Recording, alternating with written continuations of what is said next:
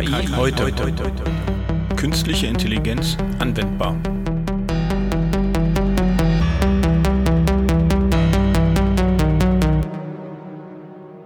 Moin Nina. Moin Frank. Ja, du, das Jahr ist schon wieder rum und ähm, alle warten jetzt bestimmt, was wir für ein cooles Fundstück der Woche haben. Äh, diesmal haben wir uns aber bewusst auf die Suche begeben, so wie letztes Jahr, ne? Ja, genau. Und sind ja auch wieder fündig geworden. Ja, weil der State of AI Report, den gibt's äh, jetzt zum äh, fünften Mal. Also die sind im fünften Jahr. Und äh, das haben wir zum Anlass genommen, uns das wieder zu nehmen und zu sagen, lass uns doch mal reingucken, was ist das Jahr passiert. Wir brauchen gar nicht sozusagen in unsere Historie zu schauen, sondern nehmen einfach einfach das alles, was so zusammengetragen wurde. Und da muss ich sagen, ähm, Hut ab, große Arbeit wieder an ähm, Nathan Benaich und ähm, wie hieß der zweite? Äh, Ian, Ian Hogers. Ja, genau. Äh, Ian Huggers. Äh, die beiden, die haben echt äh, viel, viel zusammengetragen. Und ihr habt euch gerade gewundert, da war noch eine dritte Stimme gerade im Off. Ja, wir haben uns nämlich heute Unterstützung geholt, äh, weil wir gesagt haben, wir haben letztes Mal schon mitgekriegt, dass unheimlich viel in der Forschung passiert und viele Sachen, weil wir haben gesagt, wir wollen das anwendbar haben, wir konzentrieren uns so ein bisschen auf die Anwendungsfälle, aber auch die, die technische Seite dahinter und die Forschungsseite dahinter interessiert uns. Deswegen haben wir uns nämlich heute jemand dazu geholt, der mit seiner Historie dort ein bisschen mehr Einblick hat und auch das eine oder andere intensiv verfolgt, äh, aus persönlichen Gründen. Und deswegen sage ich erstmal herzlich willkommen. Hallo Martin. Ja, hallo Frank, vielen Dank für die Einladung. Hallo Martin. Hallo Nina, die natürlich auch vielen Dank für die Einladung. ja, wir werden, glaube ich, jetzt auch ein bisschen noch äh, in der Zeit dann drauf kommen und dich so äh, zwischendurch immer mal fragen, so paar Sachen, die, die aufgetaucht sind. Ähm, wo wir immer sagen, äh, klingt für uns immer total spannend und du dann sagen kannst, ja, warte mal, ich habe die Entwicklung beobachtet. Ich persönlich kann nur sagen, ähm, mit Martin, wir haben schon öfters Diskussionen geführt über verschiedene Entwicklungen, technische Entwicklungen, Modellentwicklungen, ähm, aber auch, äh, wie es darum geht, mit den Daten zu arbeiten und was so alles passiert. Und das finde ich ähm, ganz spannend. Aus dem Grund haben wir gesagt, äh, wir holen uns heute mal den Martin dazu, um dies ein oder andere ein bisschen in die ja, sagen wir mal, in die Tiefe bisschen zu ergründen, ohne genau ins Detail zu gehen. Weil im Endeffekt, und äh, da braucht ihr auch nicht suchen, wir packen das wieder in die Shownotes rein. Ihr kriegt diesen Report mit dem Link und in diesem Report ähm, schaut einfach mal rein. Da sind alle Links zu allen ja, äh, Seiten, äh, Paper, alles Mögliche, was die beiden plus ihre Unterstützung sozusagen gefunden haben, alles da drinne, so dass sie sozusagen ähm, ihr könnt alles nachlesen. Also ihr könnt im Detail ich glaube, da könnte man tagelang lesen, weil dieser Report hat schon wieder 114 Seiten. Und ähm, ich rede schon wieder zu viel, ne? Wir müssen irgendwie langsam anfangen. Ähm, deswegen lasst uns doch einfach anfangen. Und zwar, der Report hat auch eine schöne ähm, Einstiegsseite mal am Anfang. Und zwar der hm, schaut immer so ein bisschen, ähm, was haben wir denn gemacht? Und zwar 2021 gab es äh, ein paar Vorhersagen von den beiden. Was wird in 2022 alles passieren?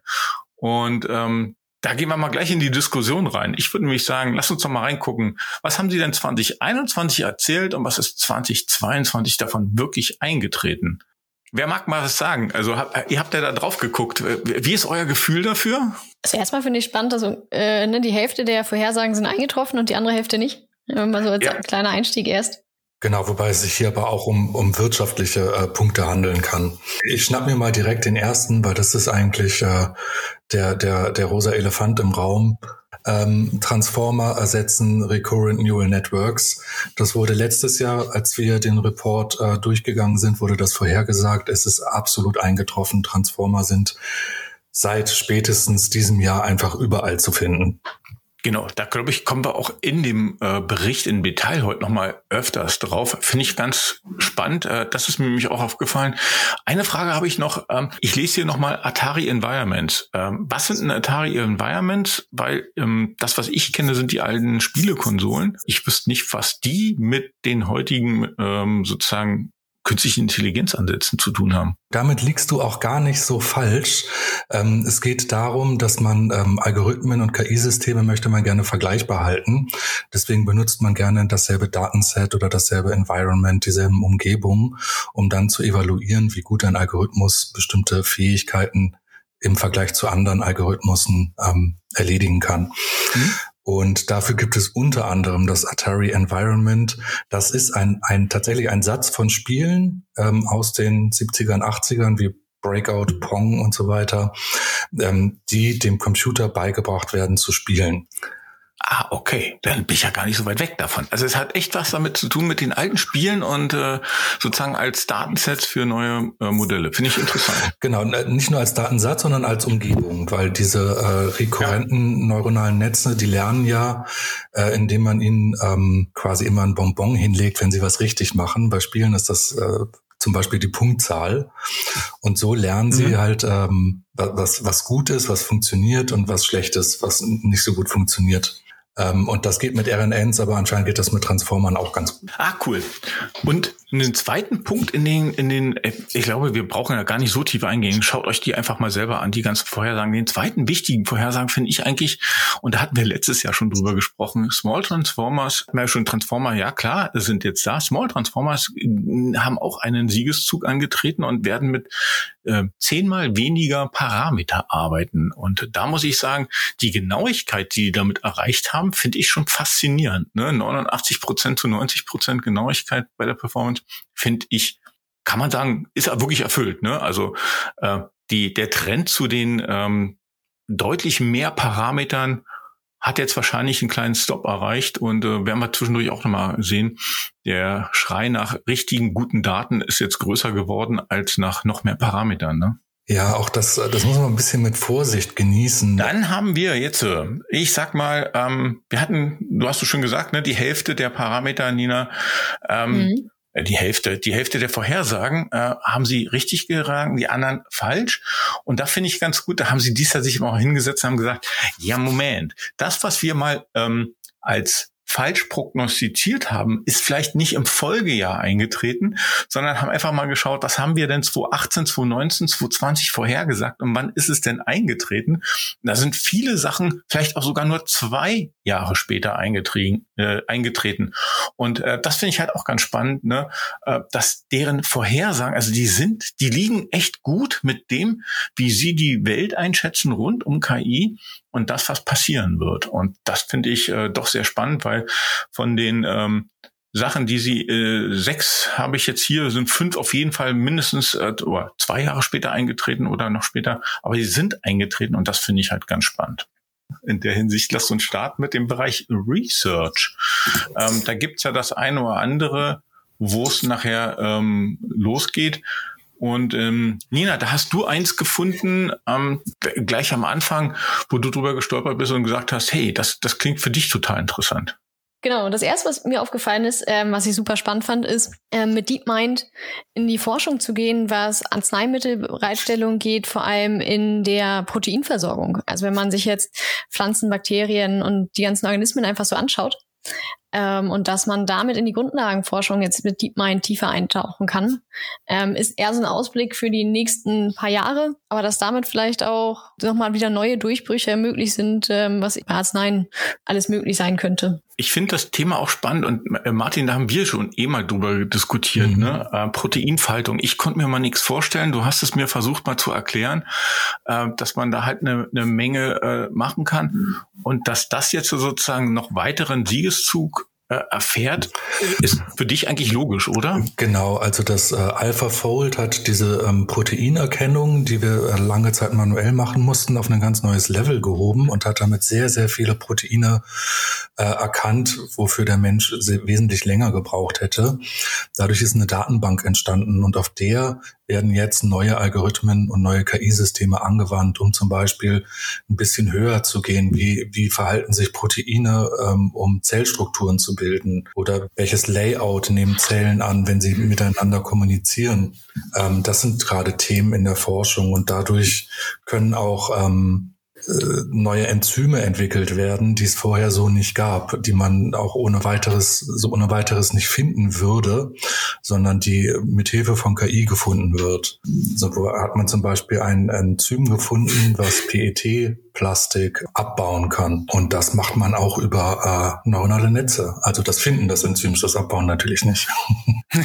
ja, die Folie fand ich auch echt spannend, ähm, dass das, wie schnell man doch dann mit Hilfe dieses Enzyms Plastik abbauen kann, ähm, was ja sonst Jahre dauern würde. ist jetzt innerhalb von 48 Stunden, glaube ich, abgebaut. Das ist doch krass, meine. Das, das ist doch wieder wirklich, da wird ein Enzym gefunden durch eine KI, was uns hilft, genau an diesem Plastikwahnsinn, den wir haben, äh, uns besser und schneller zu bewegen. Das finde ich, äh, finde ich, finde ich faszinierend. Ja, auf jeden Fall. Da bin ich äh, ganz bei dir. Ähm, was ich im, im, in dem Umfeld ähm, cool finde, ist, ähm, wir haben ja schon auch des Öfteren, auch bei uns jetzt in dem Podcast, zieht sich das Thema Sprache ja immer wieder durch. Und ähm, ich bin, ich bin über den Punkt, und der taucht mehrfach äh, eigentlich in dem gesamten Rückblick auf, wie Sprache und Programmierung zusammenpassen. Und da finde ich das total faszinierend, ähm, dass sozusagen OpenAIs Codex, äh, ich weiß nicht, ob ihr euch das mal angeschaut habt, was damit möglich ist. Also der übersetzt ja natürliche Sprache in Programmcode. Ähm, und jetzt für mich ist das wirklich das Interessante ist das Ding, dass das Multiline-Code ist. Also du brauchst nicht mehr, du musst nicht eine Zeile äh, in, in Sachen, mach jetzt das, mach jetzt das, sondern du kannst verschiedene Sachen, auch verschachtelte Sätze eingeben und kannst dir sozusagen damit einen Code generieren lassen. Und sie liegen damit ähm, mit dem, was sie dort gemacht haben, also mit den äh, mit OpenAI Codex, die haben äh, sozusagen teilgenommen an verschiedenen ähm, ja auch auch Veranstaltungen und liegen im Median von den ganzen ähm, Beispielen, die sie dort gemacht haben. Was haben sie gemacht? Sie nehmen einfach alles, was in GitHub ist, ähm, lassen das sozusagen einfach damit lernen, mit äh, auch mit verschiedenen ähm, Ansätzen von Code Creation und eigentlich gehen sie dann mit dem Problem immer wieder drauf, suchen neue Sachen. Und was sie festgestellt haben, und das fand ich ganz interessant, dass sie äh, nicht eins zu eins kopieren. Also äh, sie kopieren nicht Codezeilen eins zu eins, sondern der generiert wirklich neue Sachen da draus, die dann halt sozusagen auch nicht quasi eigentlich vorhandene Fehler kopieren würden, sondern sie gehen halt wirklich auf die ganzen Vorgaben und generiert neuen Code und kann auch so mit neuen Problemen umgehen. Das heißt, ähm, ich weiß nicht, irgendwann ist sozusagen eigentlich ähm, ja der Abklang der Entwickler eingerufen, oder? Also das ist doch dann äh, die selbstschreibende äh, Lösung, wenn ich dann nur noch sagen muss, was ich haben will und der Code wird generiert. Ja, geht halt in Richtung Low-Code. Warum nicht auch mit KI? Ähm, ja, Low-Code und vielleicht sogar noch noch einen Schritt weiter. Also ich kann mir das echt gut vorstellen bei ähm, gerade bei analytischen Sachen, wenn du sagst, ne, ähm, ich hätte gern die Auswertung von den letzten zwölf Monaten mit dem Durchschnitt für die Abteilung äh, und übrigens bitte nur für dieses Produkt. Und dann geht er mit diesen Sachen los und analysiert dir die Daten und sucht dir die Daten zusammen mhm. und gibt dir halt darauf basierend eine, eine Ausgabe. Das kann ich mir echt cool vorstellen. Ja, ich habe gehört von Leuten, die das nutzen, dass sie auf die ähm sie das gar nicht so viel nutzen mit äh, Text zu Code, sondern ähm, dieses Autocompletion, was dann eben nicht nur dir, ähm, so wie es jetzige IDEs machen, die dir den Befehl, ähm, den du vermutlich eintippen möchtest, schon vorschlagen, so dass du nur die ersten drei Tasten eingeben musst und dann ist der Befehl da, sondern dass ähm, mit, mit GitHubs Copilot ähm, die halt direkt die nächsten paar Zeilen angezeigt werden wenn du denn möchtest und du dann entscheiden kannst, dann so, ja, das genau das, genau das wollte ich programmieren. Ähm, das hat übrigens Google auch selber gesagt, ne? Das nutzen die zum Beispiel sehr intensiv bei sich, ähm, dieses äh, Vorschlagen der, der nächsten Zeilen. Also das ist, und ich glaube, das kann ähm, auf der einen Seite natürlich eine gute Erweiterung sein. Äh, auf der anderen Seite kann das aber auch eine, ähm, ein Denkanstoß sein, bist du in der richtigen Richtung. Also ich würde das so machen und du kannst als Entwickler immer noch eingreifen und sagen, hey, Moment, ähm, ich habe eine andere Sache im Kopf, mach mal so. Und damit steuerst du das Ganze ja wieder einen Schritt weiter. Ne? Also kann, kann aus meiner Sicht total spannend werden. Und dennoch, äh, für mich, die Entwicklung ist rasend schnell gegangen in diese Richtung. Und ähm, ich bin gespannt, wo die Reise ankommt in Richtung reine Entwicklung und wie viel Low-Code dann wirklich noch möglich ist und wie viel ähm, Schnellentwicklung noch äh, machbar ist damit. Ja, aber kommen wir zum nächsten Punkt. Ähm, Martin, du hast vorhin schon so schon gesagt, ne, der große Punkt eigentlich in den ganzen Sachen sind die Transformer und äh, da habt ihr jetzt auch noch was Neues gefunden. Ja, ähm, ich weiß gar nicht so genau, wo man da anfangen soll. Transformer-Technologie haben wir ähm, letztes Jahr schon ausgiebig besprochen. Dieses Jahr hat es nochmal äh, an Geschwindigkeit zugenommen und ist auch tatsächlich mittlerweile offen für alle. Also um äh, die Chat-GPT ist ja gerade auf äh, Basis der GPT-3 mit rausgekommen. Um das zu benutzen, ähm, musst du im Prinzip nur eine Webseite aufrufen. Das wurde relativ schnell in verschiedene Textgenerierungs- ähm, Applikation integriert. ähm, das ist, wie gesagt, der breiten Masse zugänglich. Und in dem in dem Zusammenhang gibt es halt, ähm, wenn man so möchte, ist, äh, ist äh, die Chat-GPT ja Text zu Text. Es gibt, ähm, haben wir sehr wahrscheinlich alle gelesen, mit DALI äh, unter anderem diese Bildgeneratoren, Text zu Bild. Mhm. Das geht auch umgekehrt. Mit, ähm, mit Clippy geht das auch umgekehrt. Und das sind alles Modelle, die man tatsächlich unglaublich einfach und schnell benutzen kann. Mhm. Ähm, sie sind immer noch relativ groß, was wir ähm, auf der technischen Seite, auch wenn wir vorhin gesprochen hatten, sie werden schon kleiner. Das ist, ähm, da ist gerade Research ganz stark dabei zu gucken, ob man diese äh, General Purpose Transformer nicht irgendwie mit weniger ähm, Parametern trainieren kann, aber sie sollten gleichzeitig noch äh, dieses General behalten. genau, das ist der Punkt. Ne? Äh, und äh, du hast gerade gesagt, eine Research ist gerade da dran. Also ich glaube, der Trend, wir haben ja auch nur den Trend vorhin aufgezeigt, und ich glaube, der Trend geht hin zu weniger Parametern im Augenblick. Das, was wir alles erleben, das sind natürlich ähm, riesengroße Modelle und äh, die leben eigentlich auch von den ähm, massiven vielen Parametern, die sie drinne haben. Und dennoch gibt es halt auch ähm, einige andere Trends da drauf, die ich auch ganz spannend finde. Also gerade wenn du die Transformer hast ähm, und du hast von GPT-3 genannt, ähm, da gibt's halt einen, ähm, einen Trend, dass du halt nochmal die, ähm, wie heißt das so schön, menschliche Bestätigung hast. Also du nimmst sozusagen das Modell, gibst die Ausgabe und äh, dann haben sie äh, GPT-3 genommen und haben das nochmal überprüfen lassen und durch, durch äh, menschliche äh, Tester. Und die durften dann nochmal sagen, wie gut ist denn das Ergebnis? Und da haben sie festgestellt, dass sie mit relativ wenig äh, Umfang von GPT-3. Also sie haben irgendwie nur zwei Prozent genommen oder so. Aber 20.000 äh, Teststunden haben sie ein deutlich besseres äh, Modell erschaffen und haben festgestellt, wenn Leute ähm, solche Modelle nutzen über APIs und angreifen, dann nehmen sie lieber die, die nochmal durch Menschen abgeglichen sind weil sie dann wissen, die Ausgaben sind ähm, genauer, haben weniger Bias drin und haben weniger äh, Abweichung drin, so dass das halt mehr passt. Und das fand ich von der von, von dem Aha-Ergebnis schon mal ganz ganz interessant, wo die Reise hingeht. Also sprich, ja, viele Modell, äh, viele Parameter ähm, auf der anderen Seite, aber auch ähm, viel Feedback durch die Menschen und viel Absicherung, ob das, was da rauskommt, auch wirklich das Wahre ist. Ne? Richtig. Das äh, Lustige an der Sache ist, ich habe das mal ausprobiert mit der Chat-GPT und habe ähm, ich habe die Chat-GPT einfach mal gefragt, ähm, wie ist denn das Wetter in Berlin im Dezember 2022? Und die Chat-GPT hat direkt geantwortet, äh, du, das kann ich dir nicht beantworten, weil erstens reichen meine Daten nur bis äh, 2021 zurück und äh, in Internetzugang habe ich übrigens auch nicht. das ist aber schon, das ist ja schon mal endlich eine ehrliche Antwort, ne? So Richtig, Motto, ich begründe dir, warum ich es nicht habe. So, und jetzt fange ich an, meine Frage anders zu stellen, sondern, äh, sondern ich, ich versuche, ähm, die GPT jetzt dazu zu überreden, dass sie mir das trotzdem beantwortet, indem ich sowas sage wie, schreibe mir einen Wetterbericht einer fiktiven Person, die in Berlin wohnt im Jahre 2022 im Dezember. Und dann kriege ich tatsächlich eine Antwort. okay, dann ist das aber eher ein, eine ähm, quasi, schreib mir eine Geschichte. Richtig. Also das, ja, dass es kein Wetterforecast machen kann, ähm, ist schon richtig. Aber die, die Chat-GPT sagt relativ häufig, diese Frage kann ich dir nicht beantworten.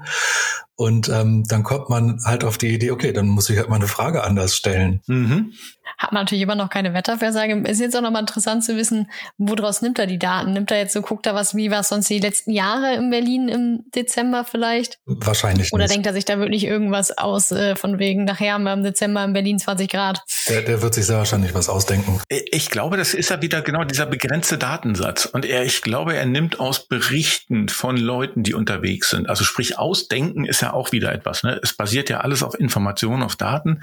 Das heißt, äh, er hat wahrscheinlich irgendwelche Daten schon zugrunde liegen, nur keine Wetterberichte. Ich glaube, ich, ich wüsste, oh, da, da bin ich jetzt überfragt, ob Wetterberichte auch da drin sind, aber es geht ja, und äh, Martin, du hast es schon gesagt, ne, schreibe ähm, aus, äh, aus der Sicht einer fiktiven Person, ähm, wie das Wetter ist. Ne? Ja. Und, und damit bist du eher auf dieser Geschichtsebene. Richtig, weil sonst würde die GPT ihren, ihren Einsatz verweigern, was ja auch völlig okay ist. Ne? Also mir ist auch klar, dass sie das nicht kann.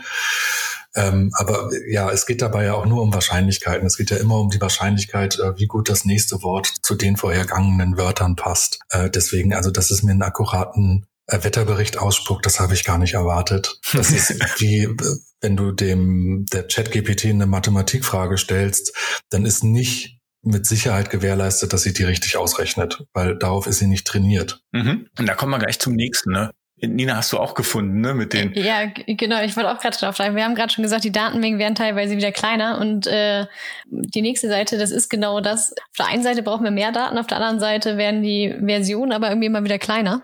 Ich finde das interessant, ne? Wenn du, wenn du dir Modelle anschaust mit weniger Parametern oder du trainierst die jetzt einfach mit mehr Informationen, mit mehr Daten, kommst du auf ähm, äh, eine, eine ja, Genauigkeit, die nicht so weit weg ist von denen, die ganz viele Parameter drin haben. Und das finde ich halt auch ganz spannend, ne?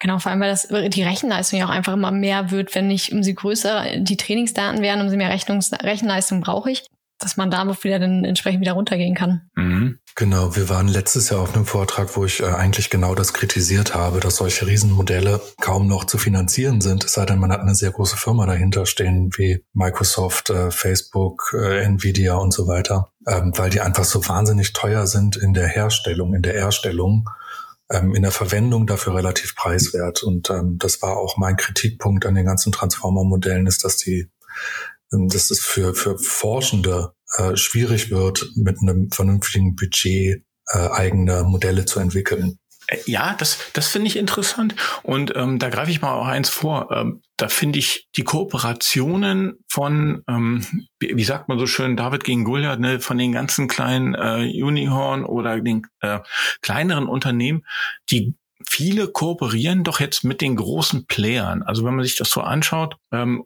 Microsoft, ich weiß nicht, die buttern unendlich Geld in OpenAI rein.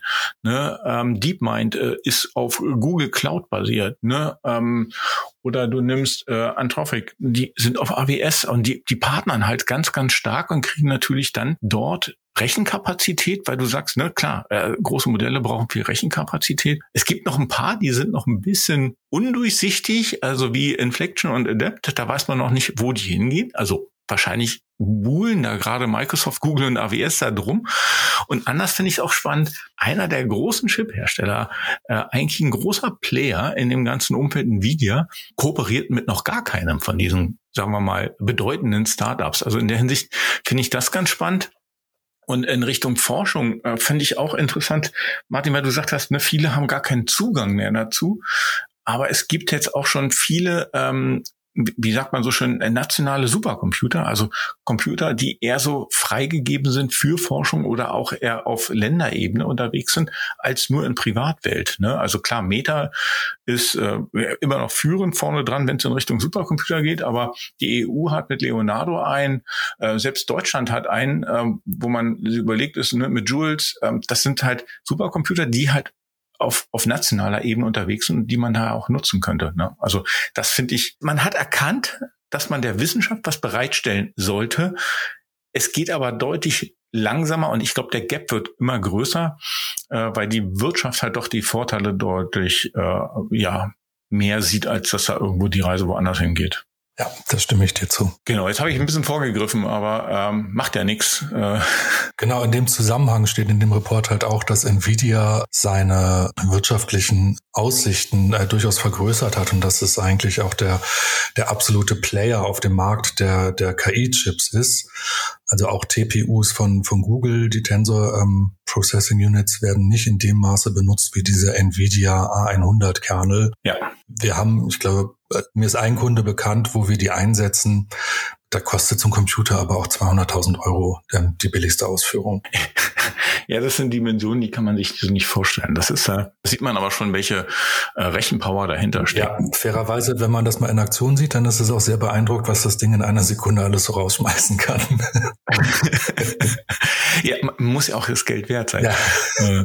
Und andersrum ähm, zeigt das aber auch auf, ne? der, der große Kampf zwischen China und den USA ist ja auch im vollen Gange. Und äh, die USA hat jetzt sozusagen eigentlich den Kampf äh, angesagt äh, und hat gesagt, Nvidia und äh, ähm, ARM sollen keine Chips mehr mit KI-Technologie an China liefern, die äh, der, wie sagten Sie so schön, ähm, der Verteidigung der USA entgegenwirken. Finde ich ähm, äh, sehr vage formuliert. Und ähm, da gibt's halt in dem Report auch eine Frage, ne? Also wie weit wird das China zurückwerfen in der Forschung? Weil da muss man auch äh, mal äh, sagen, Hut ab. Ähm, wenn man nur denkt, China ähm, geht nur in den Weg der, der Kopiererei oder so. Nee, die sind in der Forschung echt, echt weit vorne dran. Und ähm, wo man auch sagt, ähm, wenn man die Paper vergleicht, sieht man meist auch nur die englischsprachigen.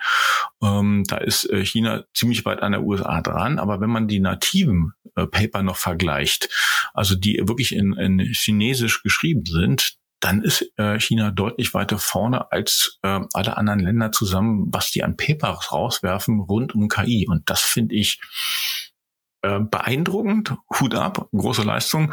Allerdings forschen die auch in eine andere Richtung. Und jetzt ist die Frage, ne, ähm, Nvidia und ARM Boykott gegenüber China, welche Auswirkungen wird das haben? dürfen wir, glaube ich, noch ein bisschen abwarten. Ja, also ich würde mich da politisch ein bisschen raushalten, aber Nina, vielleicht möchtest du eine Prediction fürs nächste Jahr abgeben? ich glaube, da halte ich mich auch nicht mehr zurück. ja, ich habe jetzt auch nicht bewertet. Ich habe erstmal nur, ja. nur äh, die Fakten genannt und äh, da bin ich gespannt. Was ich auch noch spannend finde bei Research hier auf Seite 37, dass man Roboter im Endeffekt, sobald man denen die Schritte erklärt, äh, was sie machen müssen, dass die neue Sachen hinzulernen können. Also man fragt im Endeffekt hier als Beispiel, ich habe mein Getränk verschüttet, kannst du mir helfen? Ähm, und wenn da, wenn man den Roboter jetzt sagt, von wegen bring mir den Lappen und er eine, die Möglichkeit hat, das zu tun, dass er das dann wirklich in die Küche gehen kann, den Lappen abwischen und dann sogar den Tisch abwischen könnte. Das finde ich auch spannend. Das fand ich spannend, weil also im Endeffekt äh, sagst du ihm ja gar nicht, äh, bring mir mal den Lappen oder bring mir mal das, sondern ähm, der Roboter scannt seine Umgebung, kennt seine Möglichkeiten und anhand der Umgebung und seiner Möglichkeiten, sprich, ist er in der Lage, etwas zu greifen, etwas zu holen, kann er sich bewegen, in abhängig der Fähigkeiten und der Möglichkeiten, die drumrum sind, würde er sozusagen mehrere Schritte ausführen. Also bei dem Satz, ne, ich habe mein Getränk verschüttet, kannst du mir helfen? Ja, dann fährt er los, geht in die Küche, wenn er einen Lappen sieht dort, holt den Lappen, kommt zurück, wischt auf und fährt wieder weg. Fand, das fand ich auch faszinierend, weil im Endeffekt ist er dieses kannst du mir helfen total unklar formuliert. Also sowas von vage geht gar nicht. Allerdings, so reden wir Menschen miteinander. Und jetzt sind die ersten Computer in der Lage, auch auf solche unklaren Anweisungen zu reagieren und zu gucken, was habe ich und ich helfe dir mit dem, was mir zur Verfügung steht. Fand ich auch faszinierend. Und da sieht man wieder, ne, was geht alles mit Sprache? Wo geht die Reise hin und ähm, was, was machen wir mit der Sprache alles? Im nächsten Fall geht es darum, Sie haben Antibiotika bei 200, über 200 Patienten überprüft und haben geguckt, ähm, wann reagiert das Antibiotikum auf, auf die Krankheit oder wann ist der äh, Patient resistent dagegen und haben, ich finde so schön zwei Sachen gemacht. Sie haben einmal gesagt, okay, mach mal ein Modell. Welches Antibiotikum würdest du verschreiben, liebe KI? Und auf der anderen Seite haben sie dann verglichen, was hat der Arzt verschrieben und was hat wirklich da gewirkt und was ist, ähm, was hat nicht gewirkt. Ich finde das spannend auf der einen Seite, weil sie festgestellt haben, in vielen der Fälle hat das verschriebene Antibiotikum nicht gewirkt und hat den äh, also sozusagen der Patient oder die die Krankheit war quasi resistent dagegen. Für mich die Frage, und das kam noch nicht raus, das von der KI vorgeschriebene, äh, vorgeschlagene Antibiotikum, ob das gewirkt hätte, weiß man jetzt noch nicht. Aber alleine schon, dass, äh, dass sie vorhersagen konnte, dass das Antibiotikum, was du da gerade vorschlägst, dass das nicht wirkt, das fand ich schon mal interessant. Ja, finde ich auch sehr cool. Ich musste auch so direkt so ein bisschen an unsere Folge denken mit, ähm, das hatten wir letztes Jahr im Jahresrückblick auch schon drin, ähm, mit Antibiotikumgabe in der Landwirtschaft bei Milchkühen.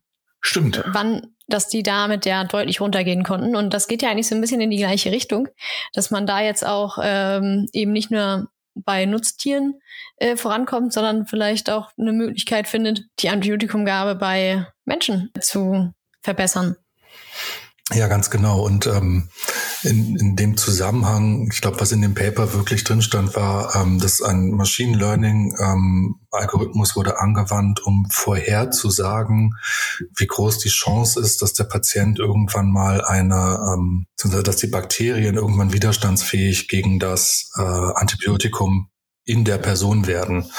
Also was, was wir hier eigentlich ganz Cooles machen, ist, dass dieses ähm, es wird personalisierter ich muss eben, wenn ich Kopfschmerzen habe, dann muss ich vielleicht nicht die 500 Milligramm Paracetamol-Tablette nehmen, sondern die 250 Milligramm würden es auch tun, ähm, weil ich einfach äh, so ein schmächtiger Typ bin oder so.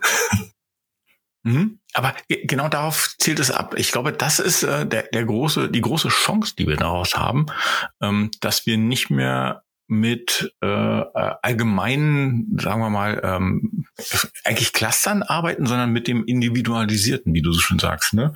Also wir Menschen sind alle unterschiedlich, uns ist das bewusst und trotzdem ist in vielen Sachen, Tabletten gibt's halt nur in diesen 200er, 500er Größen oder wie auch immer. Und dann hast du die Möglichkeit, entweder das einzunehmen oder das einzunehmen, aber eine andere Möglichkeit hast du nicht. Und hier hast du die, deswegen fand ich die Vorhersage ganz spannend. Ne? Wirkt das oder wirkt das nicht? Ähm, wird für die Ärzte, glaube ich, ein großes Hilfsmittel werden. Ne? Ja, das glaube ich auch. Und ähm, das ist direkt eine Überleitung zu unserem nächsten Punkt, Drug Discovery, also ähm, das äh, ähm, Finden von neuen Medikamenten von einer künstlichen Intelligenz kann leider auch äh, für das Gegenteil verwendet werden. Und da müssen wir vorsichtig sein, dass das nicht passiert.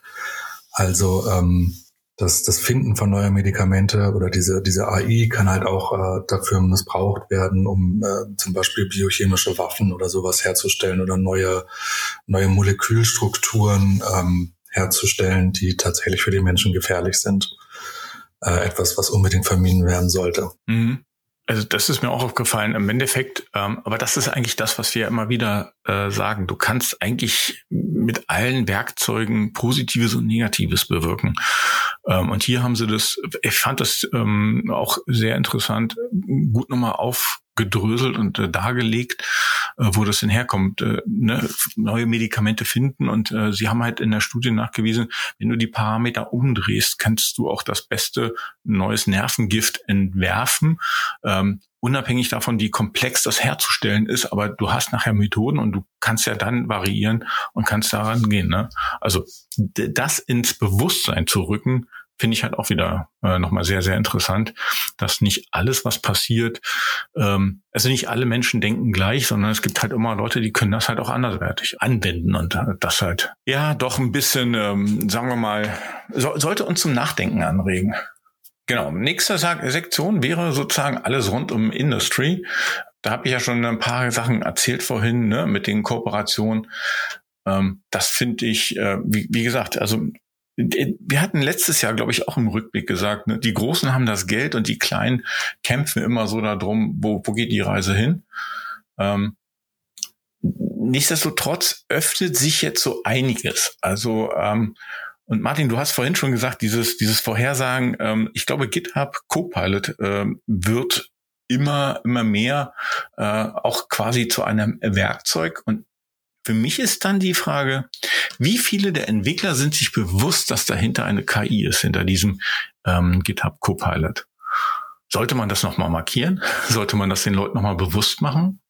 Weil die Vorhersage von den nächsten vielleicht ein, zwei, drei Zeilen und da wird eine Menge drin passieren, ne? Es ist lustig, dass du das ansprichst. Ich glaube, ehrlich gesagt, gerade bei jüngeren Programmierern ist es eher umgekehrt, dass die gar nicht mehr wissen, was die KI nicht macht. Also so eine, so eine Autokorrektur ähm, von Word dürften die meisten auch schon als KI ansehen ähm, dieses Code vervollständigen, dass äh, der Befehl ähm, schon in deiner Auswahl ist und du nur noch auf Enter drücken musst, ist ja eigentlich auch keine KI, könnte aber auch als KI gesehen werden. Mhm. Also alles, alles, was irgendwie so ein bisschen Magic für dich macht, äh, ich glaube, das ist für viele äh, ja irgendwie sowas mit KI oder so. Ganz blöde Frage, musst du auch nicht antworten. Ähm, hinterfragen die das auch manchmal, das Ergebnis? Es muss ja nicht richtig sein, also ja. Ja, eben. Ja, eben. Ne? Das, da kommt ein Vorschlag, äh, wie, wie oft nimmt man das dann an und hinterfragt sich mehr, weil es einfach ist. Man ist sich zwar bewusst, dass da eine KI dran ist, aber weil es einfach ist, nimmt man es an. Ja, okay. Lassen wir mal so stehen. Ich glaube, ähm, sonst, sonst würden wir das, das, die ganze Folge hier sprengen. Ja, dann musst du halt auch gute Tests schreiben, um den Code, den du nicht ja. selbst geschrieben hast und nicht verstanden hast, ordentlich testen zu können. das stimmt, ja. Du hast noch eins gefunden ähm, in Richtung, ich glaube, du bist eh so der, der, der Medizin-KI-Mensch, ne? Das ist immer so das, was dir immer am Herzen liegt. Richtig, also Martin. es liegt so ein bisschen dahin, dass ich ja in Medizintechnik promoviert habe und das war ähm, in der Faculty of Health and Life Sciences und mein Projekt war bei Pharmaceutical Sciences äh, abgelegt, obwohl es mit Pharmazeutik nicht viel zu tun hatte. Ähm, aber da, da kriegt man halt ein bisschen was mit, drum interessiert mich, ähm, da habe ich da so ein bisschen einen Einblick gewonnen.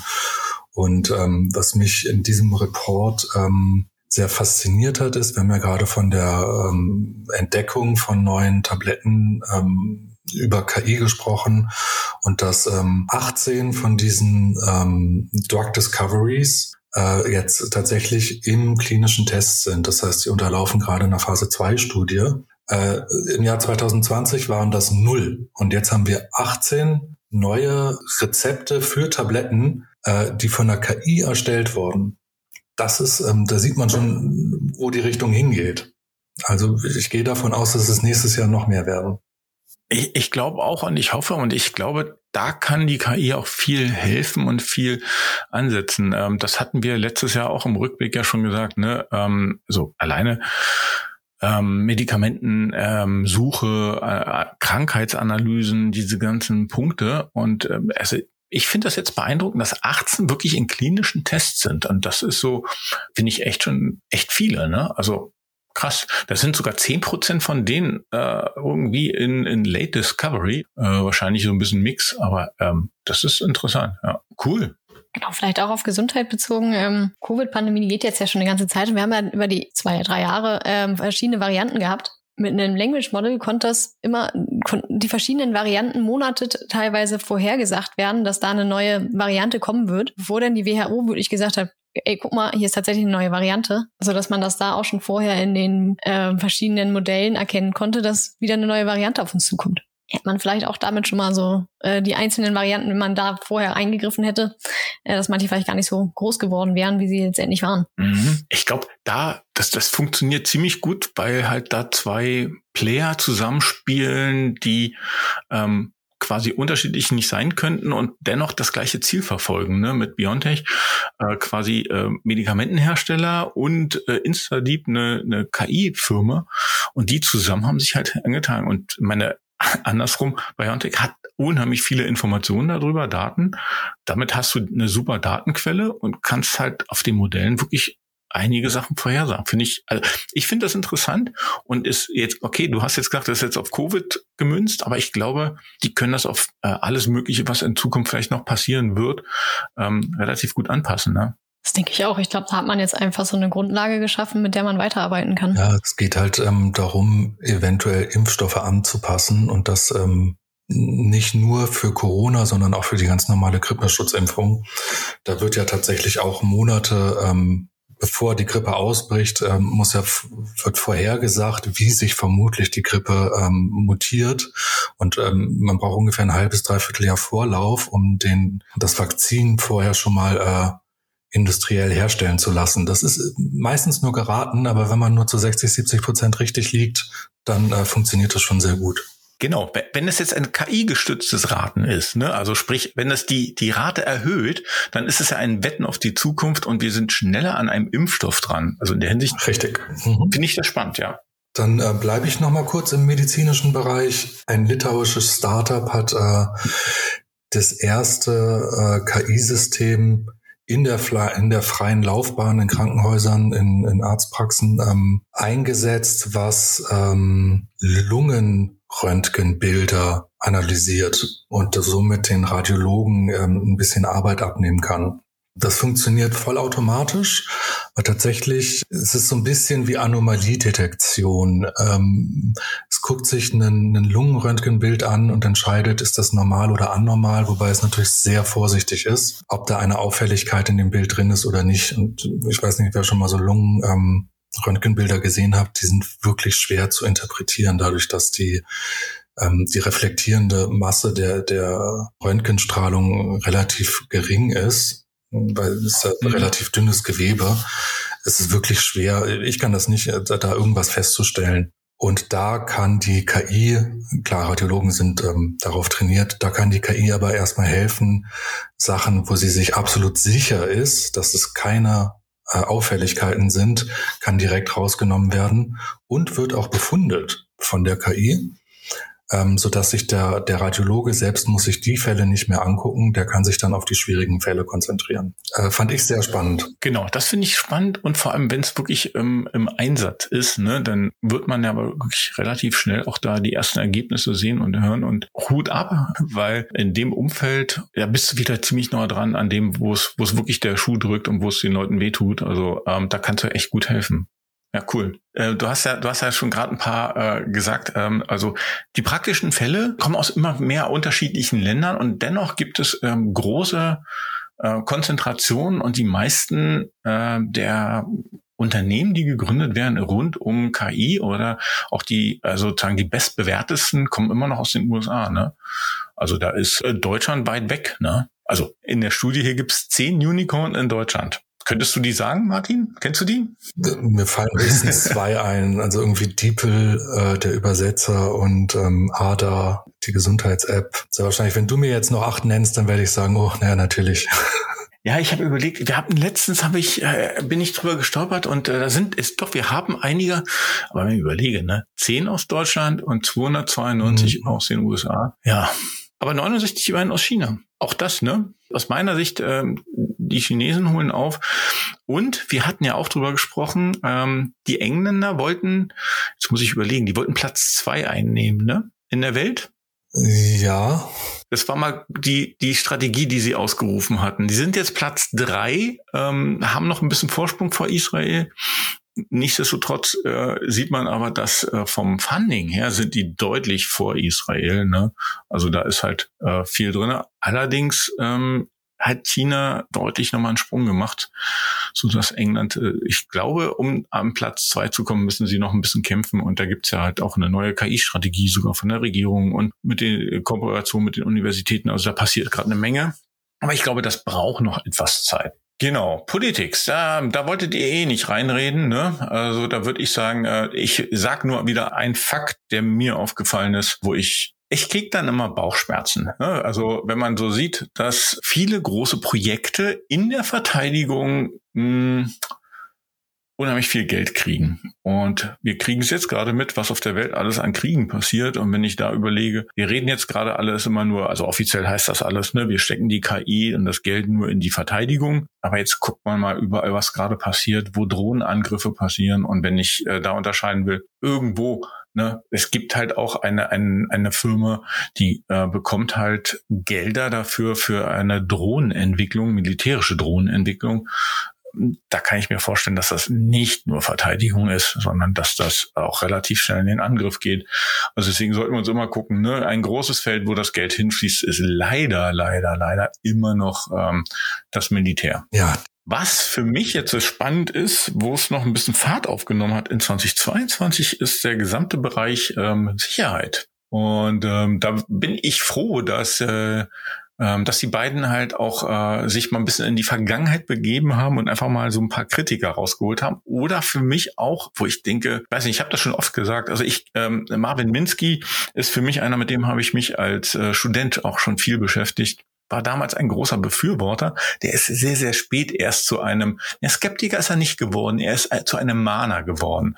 Ja, der sagt auch, also das Problem ist, ähm, wenn eine KI, wenn dort irgendwo ein Problem, ein technisches Problem oder eine Unklarheit auftaucht, kann es auch ganz schnell äh, die KI verleiten, bestimmte Ziele zu verletzen, um ihre eigenen Ziele quasi durchzusetzen. Quasi eigene Ziele ist wieder übertrieben, aber sprich, wo der Mensch nicht mehr als Schutz ganz vorne steht. Und selbst Alan Turing hat davor gewarnt, dass äh, das maschinelle Denken an der Stelle doch ein bisschen ähm, überdacht werden sollte, weil es sonst irgendwie die Maschinen die Kontrolle übernehmen. Das klingt ein bisschen für mich Schwarzmalerei.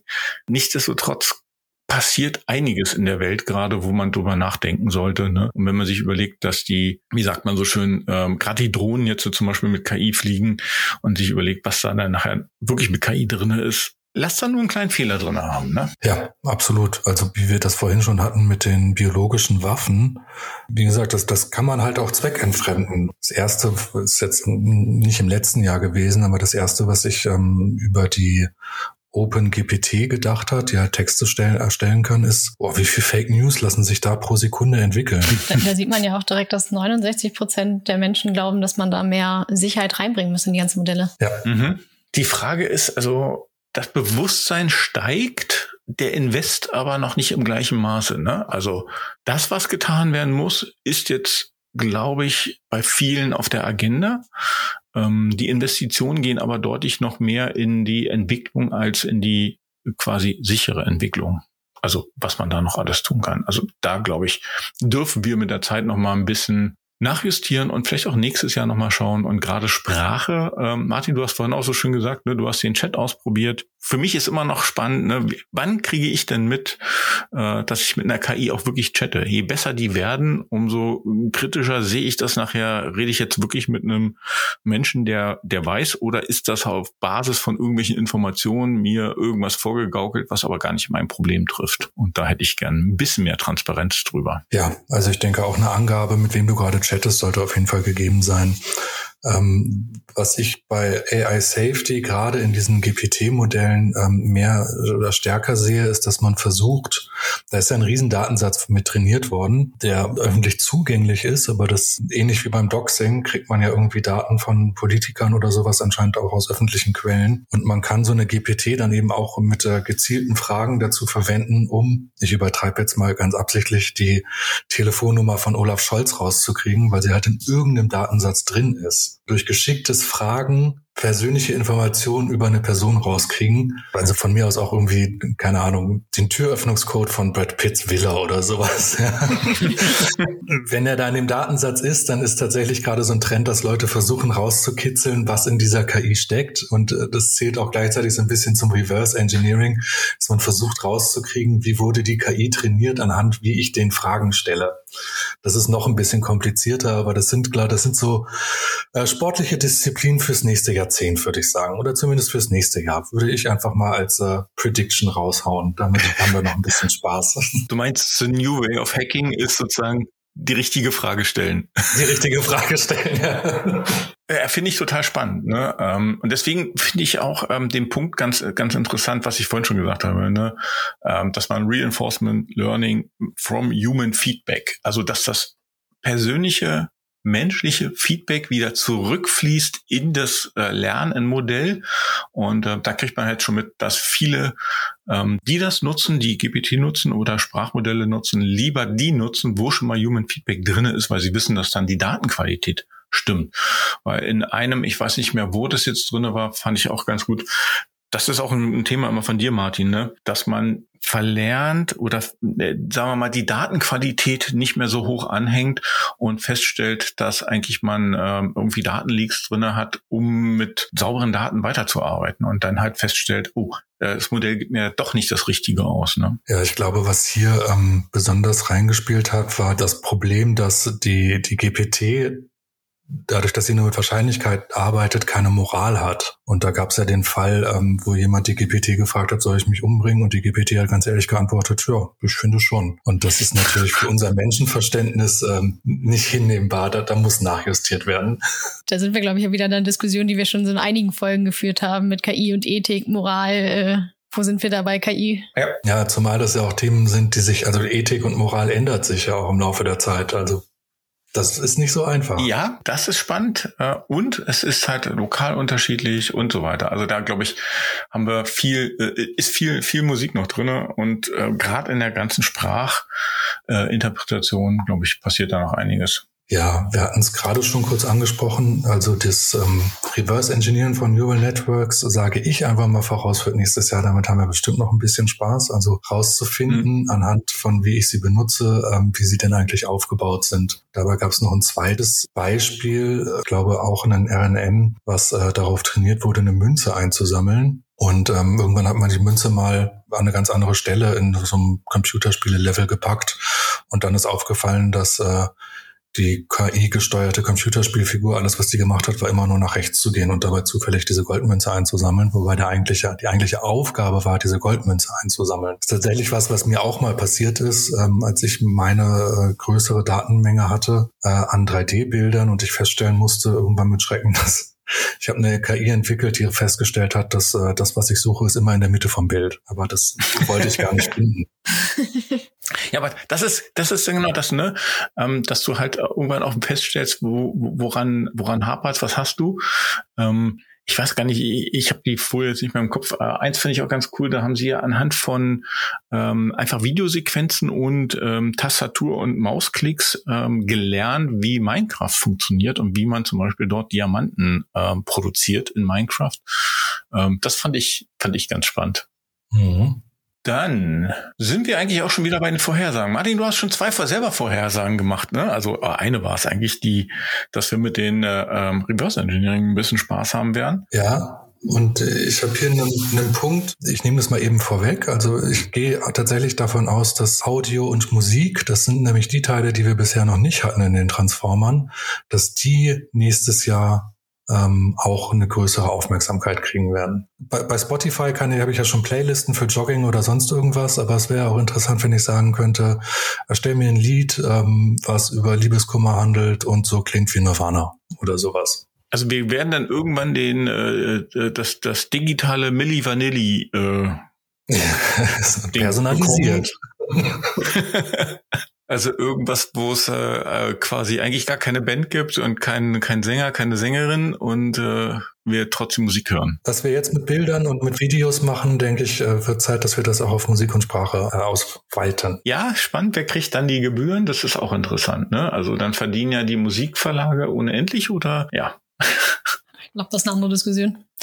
Dann lass uns mal schauen. Äh, es gibt neun Vorhersagen für die nächsten zwölf Monate. Was ist denn so aus eurer Sicht so eure Überraschung?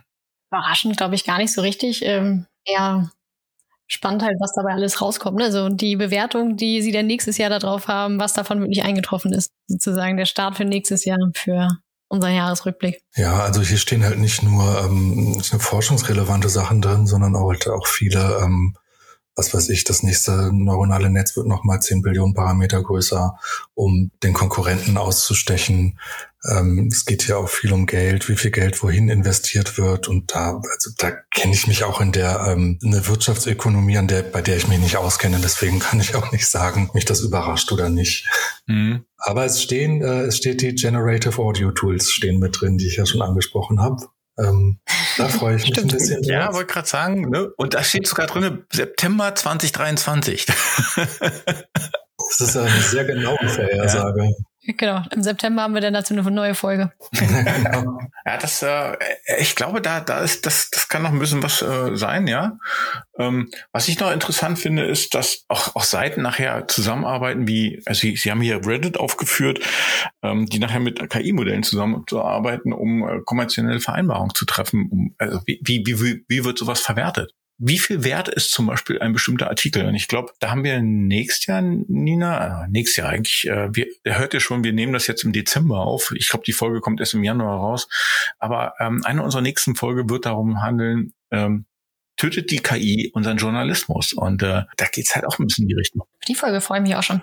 Ja, die Frage ist, ne, was wird nachher wie bewertet und äh, wonach wird das bewertet? Also da gibt es so einige spannende Punkte, die wir für uns auch nochmal aufgreifen und auch unter anderem ein Thema KI und Nachhaltigkeit ist diesmal relativ wenig in den Beispielen drin gewesen, war im letzten Jahr mehr. Letztes Jahr deutlich mehr, ne? Ja, deutlich, ja. deutlich. Äh, deswegen bin ich gespannt, wo die Reise in 2023 mit äh, Nachhaltigkeit, KI und ähm, alles, was in, die Richtung auch in Sicherheit geht, ähm, wo die Reise hingeht. Äh, wir versprechen euch, wir bleiben dran, weil wir haben auch einen Professor zu KI und Nachhaltigkeit, mit dem wir reden werden. Und andere Themen greifen wir auch auf. Und das Thema Sprache wird uns auch begleiten im nächsten Jahr. Also in der Hinsicht, äh, ich glaube, wir sind mit den Themen, die wir haben auf unserer Bucketlist gut unterwegs mit dem, was hier so gerade drin steht. Genau. Ich glaube, damit hast du auch gute Abschlussworte gefunden. Ja. Für unseren Jahresrückblick, Frank. Okay, dann sage ich jetzt auch Danke, dann Tschüss und äh, Martin, dir nochmal ganz tollen Dank für ähm, deine Unterstützung, für deine Einblicke und äh, die Diskussion Ja, vielen Dank für die Einladung von euch beiden. Danke, Martin. Und dann sage ich jetzt Tschüss und äh, wünsche euch allen ein schönes 2023 mit ganz vielen Aha-Erlebnissen rund um künstliche Intelligenz. KI, KI heute. heute. Künstliche Intelligenz anwendbar.